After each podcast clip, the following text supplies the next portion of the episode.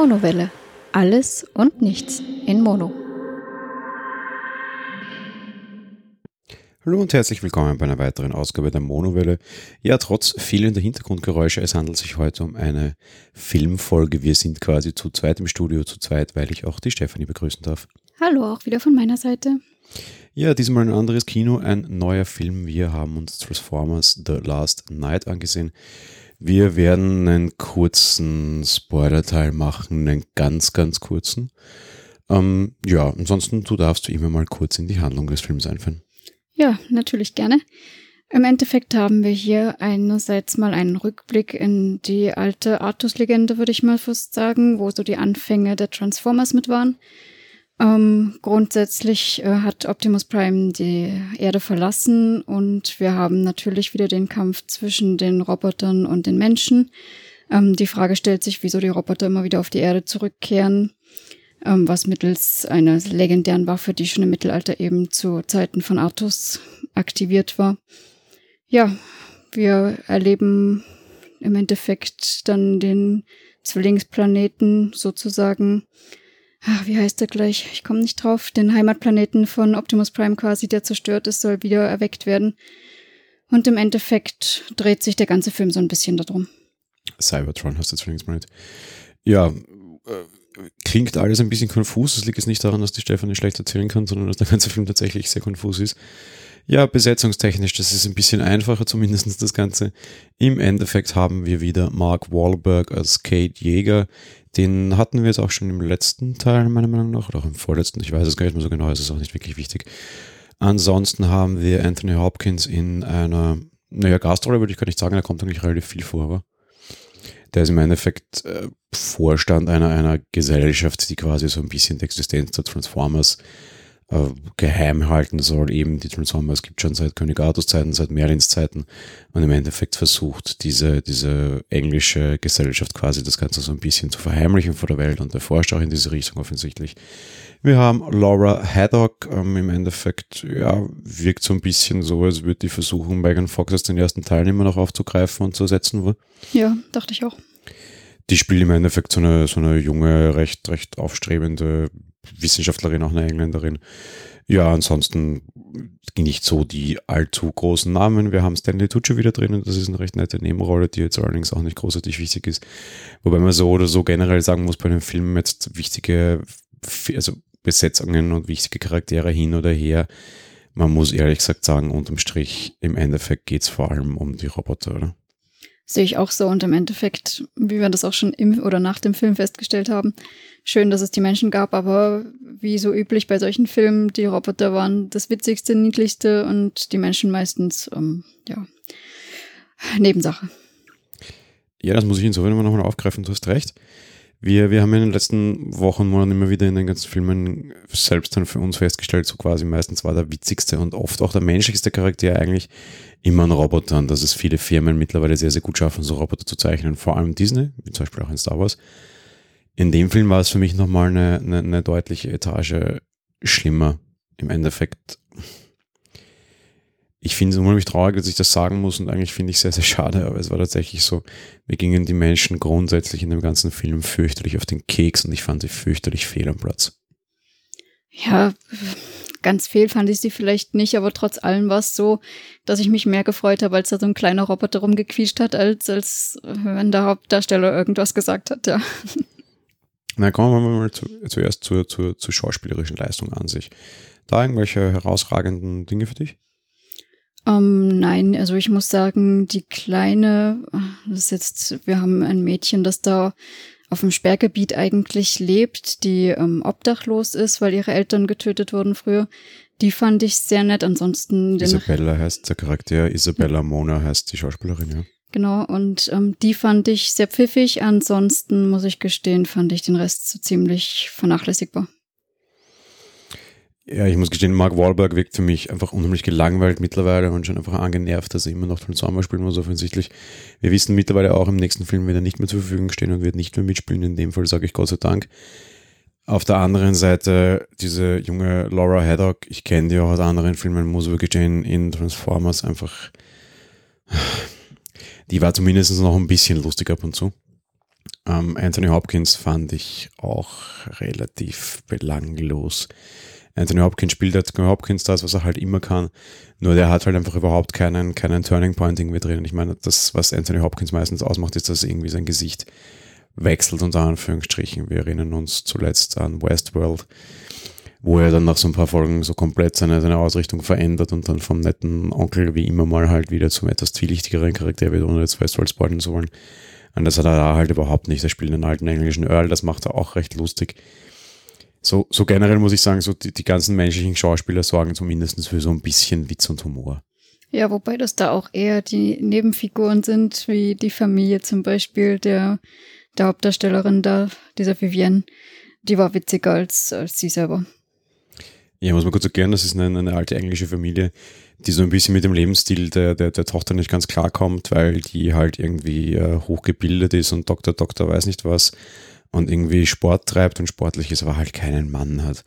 Und was ich dem Film hoch anrechnen muss und wirklich absolut faszinierend fand, die sitzen so da und suchen für sie einen Mann aus und plötzlich meint dann irgendwie, weiß ich, weiß ich, irgendeine entfernte Urstrumpftante, ja, oder vielleicht eine Frau und dann gleich alle so, ja, eine Frau, natürlich kann es auch eine Frau sein, so komplett eigentlich überhaupt nicht äh, irgendwie homophob, sondern total so, ja, eine Frau. Und die gingen dann sofort darauf über und haben eine Frau für sie gesucht, so nach dem Schema, ah, wir haben die Erkenntnis, wahrscheinlich haben wir hier noch nie einen Mann gesehen, weil sie wahrscheinlich auf Frauen steht. Dann machen wir einfach weiter und suchen Frauen für die. Für die wäre nur ganz wichtig, dass ein Partner da ist, egal welches Geschlecht, sowas in, in einer mehr oder minder alten, halbadeligen englischen Familie zu sehen. Ich glaube mir, die Realität sieht ganz, ganz anders aus. Fand aber da irgendwie das Thema LGBT total humorig und nett hineingebracht das fand ich echt große Klasse und vor allem von eben den, den Angehörigen eine echt tolle schauspielerische Leistung. Auf jeden Fall. Und das war eben wirklich lustig. Und wie sie dann später mit dem Hauptdarsteller, mit dem Kate zusammen auch in der Wohnung sind, weil sie da das alte Artefakt suchen zum Beispiel. Ähm, ja, da sind die halt auch oben und die ganzen Tanten und Mütter denken jetzt gleich, jetzt geht's rund, weil die da oben halt alles zusammenschmeißen. Das war, das war zum Wegwerfen wirklich. Bevor wir zur Handlung nochmal zurückkommen und, und auch ein bisschen auf den Spoiler-Teil dann gehen. Ähm, effekttechnisch, inszenierungstechnisch, so große Leinwand, Regisseur wieder wie immer Michael Bay. Es ist übrigens der fünfte Transformer, ich glaube, das haben wir auch noch nicht dazu gesagt, ist der fünfte Teil. Mhm. Ähm, ja, effekttechnisch. Effekttechnisch fand ich ihn sehr schön, tolle, tolle Bilder, tolle Animation, also war, war klasse gemacht. Ja, ich finde, da geht einfach absolut nach wie vor nichts drüber. Michael Bay kann eins Bilder malen und Action malen und Action inszenieren. Äh, der Film sieht klasse aus. Wir haben ihn in IMAX 3D gesehen, zahlt sich meiner Meinung nach auch absolut aus. Auch wenn es weniger Action-Szenen sind als in anderen Teilen, muss man gestehen und man jetzt halt auch schon tausendmal gesehen hat, wie sich irgendwie so ein Auto in einen Roboter verwandelt. Trotz allem extrem schick gemacht, einfach absolut keine Blöße, technisch top und 1A umgesetzt. Da gibt es für mich überhaupt keinen Grund zur Kritik diesmal. Ja, auf jeden Fall. Also das war wirklich toll gemacht. Da, da kann man wirklich gar nichts sagen. Kommen wir zurück zur Handlung. Und bevor wir noch zum, zum, zum Spoiler-Teil und zum Zwischenfazit kommen, es ist der fünfte Transformers-Film, wie gesagt. Hast du schon welche davor gesehen gehabt, bevor du den Film gesehen hast? Nein, muss ich gestehen, nicht, weil das für mich immer nichts war. Ich weiß gar nicht genau, wann der erste Teil aufgekommen ist, aber ich glaube, mich zu 2008, erinnern. 2008, glaube ich. 2008. Ach, 2008 erst? Okay. Na, dann keine Ahnung. Ich habe das jedenfalls eher immer als, als Spielzeug abgetan war es wahrscheinlich im Endeffekt früher auch mal, keine Ahnung, aber Autos, die sich in Roboter verwandeln und so, Schnickschnack, das, ja, ich mir immer gedacht, um Gottes Willen, was für ein Schwachsinn. 2.7 war es. Das ist eine, eine, ganz, ganz wichtige Sache, vielleicht auch für die Zuhörer, die vielleicht jetzt auch noch nicht irgendwie schon, schon in den vorigen Teilen waren. Äh, wir hatten davor überhaupt nicht darüber geredet, für mich ist eigentlich klar, dass jeder den Sound kennt, muss ich sagen. Äh, war es schwierig, da einzusteigen? War es schwierig, da irgendwie hineinzufinden? Nein, gar nicht. Also ich weiß, nicht. Manches wusste ich dadurch vielleicht nicht, aber ich fand auch nicht unbedingt, dass es da jetzt was gab, was man hätte wissen müssen, weil so grundsätzlich und vor allen Dingen, weil der ja auch ähm, früh anfängt, eben mit diesem Mittelalterzeitpunkt, fand ich jetzt nicht, dass es schlimm war, dass ich davon vorher nichts wusste. So irgendwie Autobots gut, Decepticons böse, Optimus Prime eigentlich der gute Obermods, der in dem Film, das sieht man auch schon im Trailer, leicht böse wird, alles einfach verständlich war zum einen einfach verständlich und ich muss sagen, auch wenn ich keine Filme geschaut habe, dass es die Guten und die Bösen dort gibt, auch wenn ich die Begrifflichkeiten jetzt nicht kannte, das, selbst, das wusste selbst ich. muss aber dazu sagen, ich meine, das kommt dann wahrscheinlich auch vom Kinderspielzeug her. Sie, sie schaffen es schon immer sehr gut, das auch irgendwie optisch ähm, sehr gut darzustellen, finde ich man erkennt die bösen Roboter als Halbblinder im Dunkeln äh, ohne Text sofort, oder? Auf jeden Fall, die sind nicht so farbenfroh und sehen doch böser aus als die, die guten, sage ich mal. Ja, sie regeln sich auch immer über die Augenfarbe zum Beispiel sofort ganz einfach. Ne? Ich meine, die bösen Roboter haben alle rote Augen, die, die guten alle blaue zum Beispiel. Ja. Allein dadurch ist es einfach easy und das, selbst wenn ich jetzt nicht alle Charaktere kenne und mir es auch wurscht ist, aber du weißt halt sofort, okay, das ist gut, das ist schlecht, zack, fertig, Thema erledigt. Also, hey, kein Thema. Genau, und somit war es also für mich kein Problem, auch wenn ich die anderen Teile nicht kannte. Und ich muss sagen, ja, ich habe jetzt auch nichts versäumt, glaube ich. Bevor wir zum, zum, zum Zwischenfazit kommen, ähm, so Handlung des Films. Okay, ähm, im Endeffekt jagen alle nach einem alten Artefakt, weil sie sich dadurch die ultimative Weltherrschaft äh, erwarten. Ohne jetzt auf die restliche Handlung einzugehen, trägt sich's? Hat es dir gefallen? Hat, hat die Handlung was? Äh, gehen wir gleich zum, zum Fazit über, das kann man gleich kombinieren. Wie war es für dich? Ähm, zum einen mal war der Film ewig lang. Das war schon mal blöd. Und zum anderen, ähm, ich fand es noch nett, diese Hintergrundstory eben von diesen alten Anfängen und Ursprüngen so mit diesem Artefakt, das war noch nett. Später fand ich es einfach, ja, was heißt, also nein, aus meiner Sicht hat sich jetzt nicht groß getragen. Ich hätte gut und gerne einfach den niedlichen Robotern zuschauen können, ohne dass ich diese Story dahinter gebraucht hätte. Was hätten die dann tun sollen? Ist mir egal, aber da haben sie ja, wo diese niedlichen Zwischensequenzen waren oder so, haben sie auch gerade kein Artefakt gesucht, also war es egal. Kann ich dir so jetzt nicht sagen, aber im Endeffekt diese, diese große Jagd nach dem, ich meine, jetzt wie in Flucht der Karibik, die jagen auch immer nach einem Artefakt. Ne? Ja, lustigerweise sage ich da tatsächlich so ein bisschen Parallelen. Ähm, bist du fertig ansonsten? Dann, ja, dann komme ich zu. Ja. Ähm, ich fand es nämlich ähnlich krude und ich fand es ähnlich verworren und eigentlich völlig sinnlos, weil unterm Strich macht, macht dieser Film sehr, sehr viele verschiedene Fronten und sehr, sehr viele verschiedene Parteien auf. Du hast die Autobots als die Guten, die jedes Artefakt wollen, um die Welt zu retten. Du hast die Decepticons als die Bösen, die ähm, quasi den Planeten zu ihrer alten Heimat machen wollen. Das kennen wir eh schon. Okay. Du hast aber dann noch diese alten Ritter-Transformers, die quasi irgendwie wieder hoch zurückgespult werden aus dem Mittelalter, wo anfangs mal nicht so ganz klar ist, auf welcher Seite sie stehen. Du hast Optimus Prime, der irgendwie zu seinem Heimatplaneten zurückreist. Praktischerweise ist der aber gerade auf der Reise zur Erde. Der wird dann wieder zurück zur Erde geschickt. Das sind alle Sachen, die wir schon im Trailer haben, also überhaupt kein Spoiler. Der wird dann quasi mehr oder minder von so einer alten bösen Hexe, die übrigens sehr cool ist und der einzige Transformer, den ich echt mal cool fand, so ein bisschen umgedreht, kommt dann auch als Böse auf die Erde zurück. Und irgendwie, du hast mal auf jeden Fall so fünf Parteien. Du hast die Menschen noch, die eigentlich Spielzeug sind, aber das ist halt eine sechste Partei. Und ich verstehe nicht, warum sich der Film diese Fronten aufmacht, weil das ist alles völlig sinnlos. Im Endeffekt ist es trotz allem wieder gut und böse. Es sind halt jetzt irgendwie Six Shades of gut und böse. Und äh, wofür? Du hast so unheimlich viele Nebenhandlungen, Nebenschauplätze der macht eine riesen Verworrenheit auf, bläht den ganzen Film auf 150 Minuten auf, zweieinhalb Stunden, verdammt nochmal, ja. Für eine Story, die du in 15 Minuten locker erzählen könntest und alles gesagt hättest, mehr als alles gesagt hättest. Und da, also es war mir einfach zu viel zu verworren und viel zu lang. Also ich ich fand das auch nicht gut, aber wenn das stimmt, was ich gelesen habe, hat das einen Sinn, dass sie das machen, weil sie zum einen Hintergrundgeschichte eben schaffen wollen, auf die sie zurückgreifen können und zum anderen, wie gesagt, wenn das stimmt, ich hoffe es nicht, ähm, haben sie Stoff für 14 äh, neue Stories so in etwa, wo es immer wieder weitergehen soll, beziehungsweise Spin-offs hier und Vorgeschichten da und boah, dementsprechend die vielen Fronten, die aber eben so verwirrend waren und äh, mir es deswegen mehr oder weniger fast unmöglich gemacht haben, am Anfang mal zusammenzufassen, worum es eigentlich geht. Gut zugegeben, Transformers ist ein Spielzeug von Hasbro. Und Hasbro macht sich immer unheimlich viele dieser Fronten auf, um das dann in diversen Formen weiter zu verwursten. Ich, ich denke mal nicht, dass es das heißt, 14 Kinofilme zu haben, sondern die halt damit so ein bisschen ihr eigenes Fan-Universe bedienen und das halt dann vor allem Kinder betrifft. Ähm, meinetwegen, wenn sie das tun, das interessiert mich aber als Kinogänger, der für so eine Kinokarte heutzutage wirklich eine Menge Kohle zahlt, echt überhaupt nicht. Ich will äh, jetzt irgendwie nicht das Gefühl haben, dass ich eine Stunde länger als notwendig im Kino gezwungen werde, nur damit Hasbro sich jetzt irgendwie eine, Steilvorlage liefert auf irgendwelche anderen Quatsch. Wenn sie das in einem Kinderfilm Teil 17 machen, um sich dann wieder genug Story für Teil 18 äh, bis 397 zu legen, mir Wurst, aber in dem Fall, also es war einfach absolut unnötig. Ja, empfand ich ganz genauso und das hat, hat leider auch dann dazu geführt, dass ich mir dachte, um Gottes Willen, schon so spät. Hauptkritikpunkt für mich in dem Film ist ein ganz anderer. Optisch fand ich ihn toll umgesetzt und ich mag Michael Bay eigentlich, und ich weiß, er wird sonst so häufig kritisiert, sehr, sehr, sehr gerne. Ich mag auch die Transformers-Reihe unheimlich gerne. Ich weiß nicht, warum ich weiß, sie wird so häufig kritisiert. Da gehe ich oft nicht mit allgemeinen Meinungen her. Vielleicht liegt es auch an der Musik. Früher, da ist ja Linkin Park sehr stark äh, beteiligt gewesen und wie Hörer meines Podcasts, also das dann normalen Personal-Folgen wissen, ich mag sehr gerne. Vielleicht liegt es an, dass mich in der richtigen Zeit erwischt, ich weiß es nicht. Aber Fakt ist, auch die Regieleistung in dem Film ist abseits der Action-Szenen einfach unterirdisch und unter jede Kritik. Es gibt so diese, diese alte Filmschulweisheit, äh, irgendwie Show, don't tell, also Show and don't tell.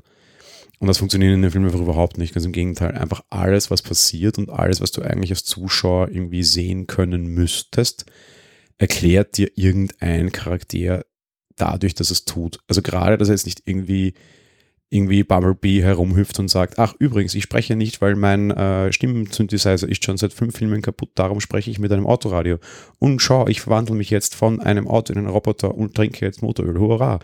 Es ist wirklich an den Hahn herbeigezogen. Und noch schlimmer ist, diejenigen, die immer die Handlung komplett erklären und beschreiben, sind nicht die Maschinen, das sind die Menschen. Und genau das macht für mich die Menschen auch so fürchterlich entbehrlich. Sie schaffen es eigentlich zu zeigen, was du dir denken sollst oder fühlen sollst oder wie das Ganze rüberkommt. Es ist absolut nicht notwendig, dass da irgendwelche Menschen blöd durch dieses Bild hüpfen und die erklären, was du jetzt eigentlich gerade hier siehst. Der Mensch wird auf eine komplett zu vernachlässigende, lächerliche, beschreibende Rolle runtergebrochen. Ich habe so ein bisschen das Gefühl, die haben quasi vergessen, den Souffleur dieses Films einfach rauszuschneiden und das waren einfach alle Menschen.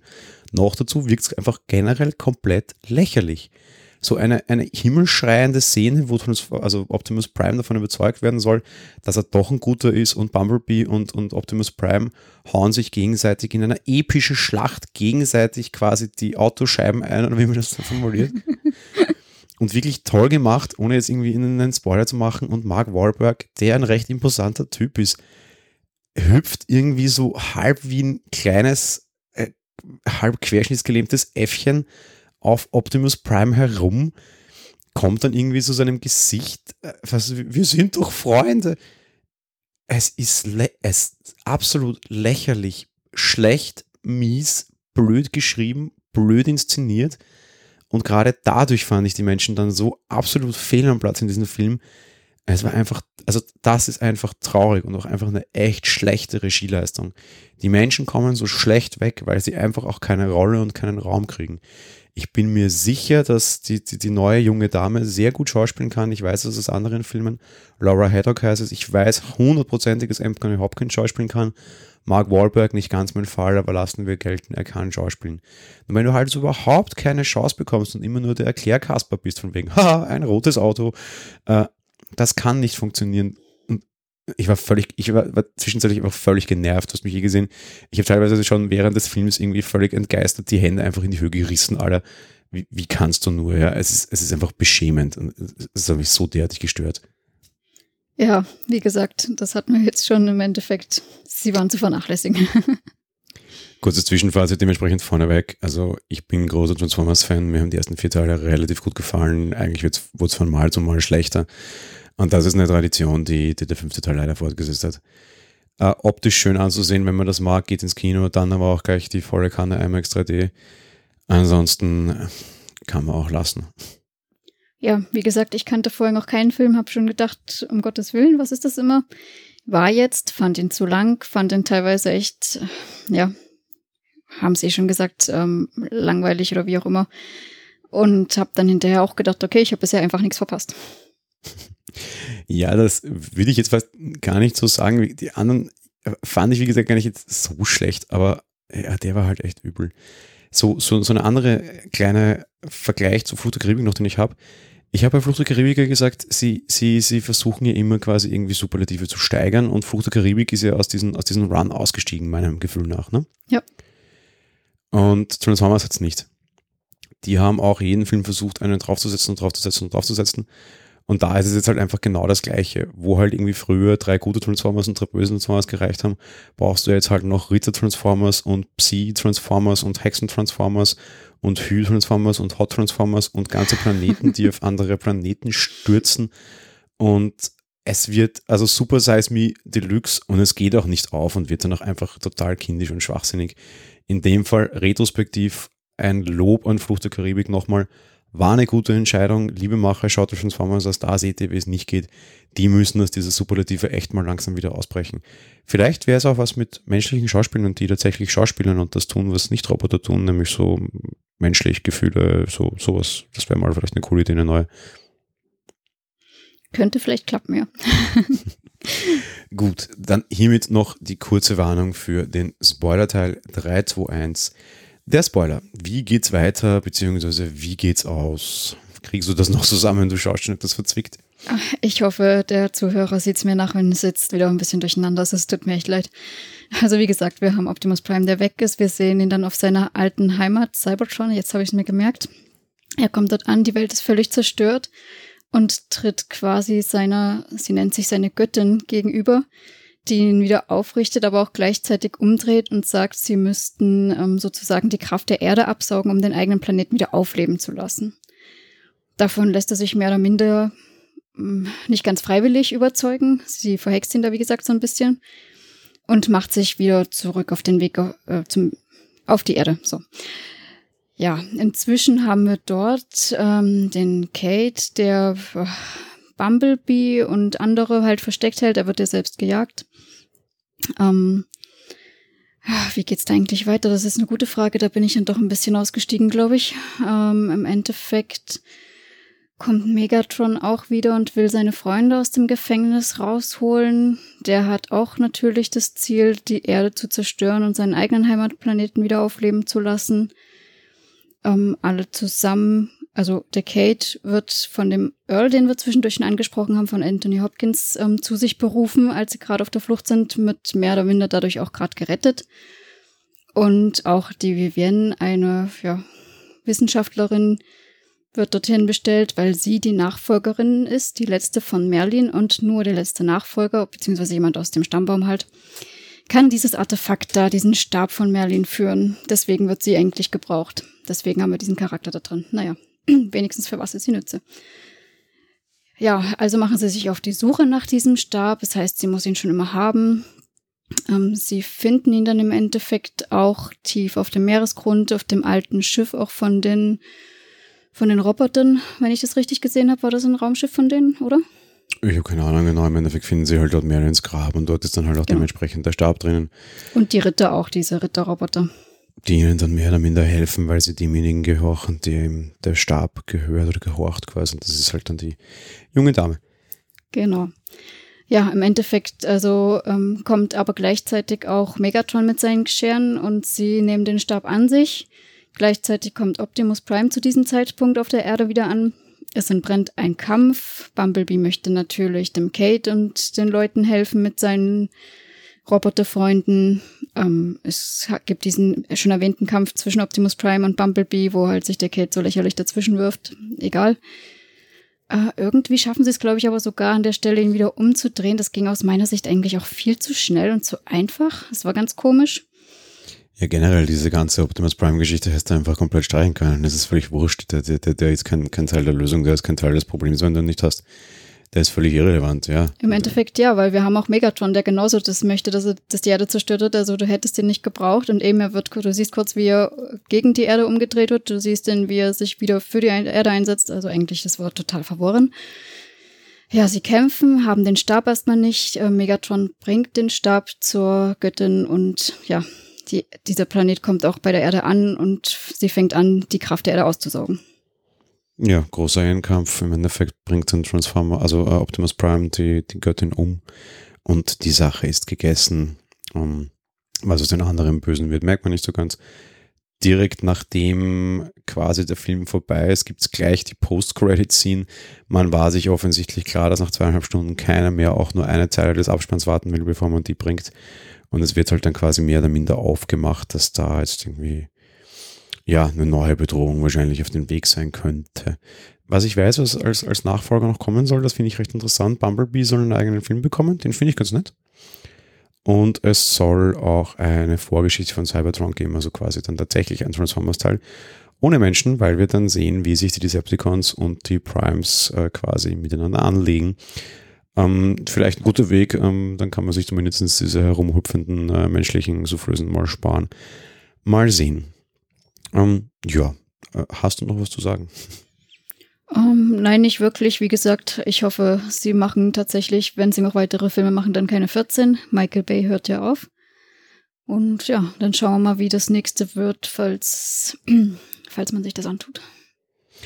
Ja, ich tue es mir auf jeden Fall an. Ich mag die Filme für sich ganz gerne. Ich, es, die werden jetzt auch so von der, von der Kritik, was ich so in, in kurzer Zeit irgendwie mitbekommen habe, relativ zerrissen. In dem Fall muss ich leider sagen, zu Recht. Und äh, jegliche Kritik, die ich gelesen habe, verfängt leider.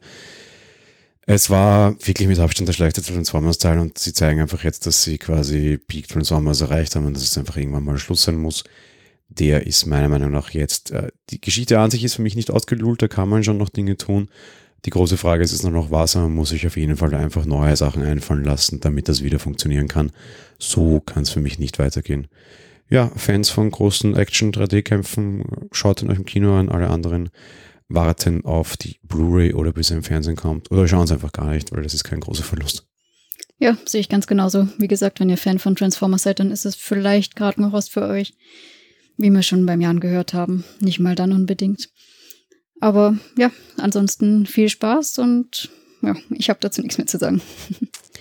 Gut, dann moderiere ich noch aus und mache noch kurz einen Hinweis in eigener Sache.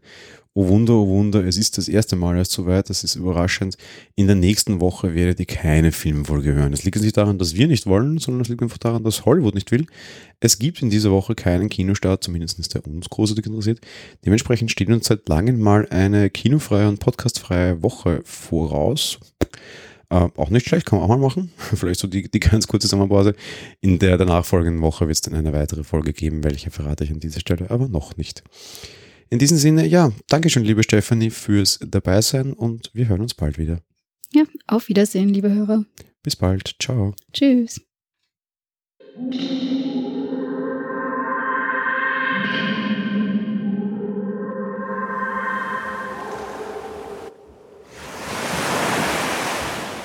Monowelle ist ein kostenloser und privater Podcast von Jan Gruber. Mehr Informationen dazu findet ihr unter www.monowelle.at.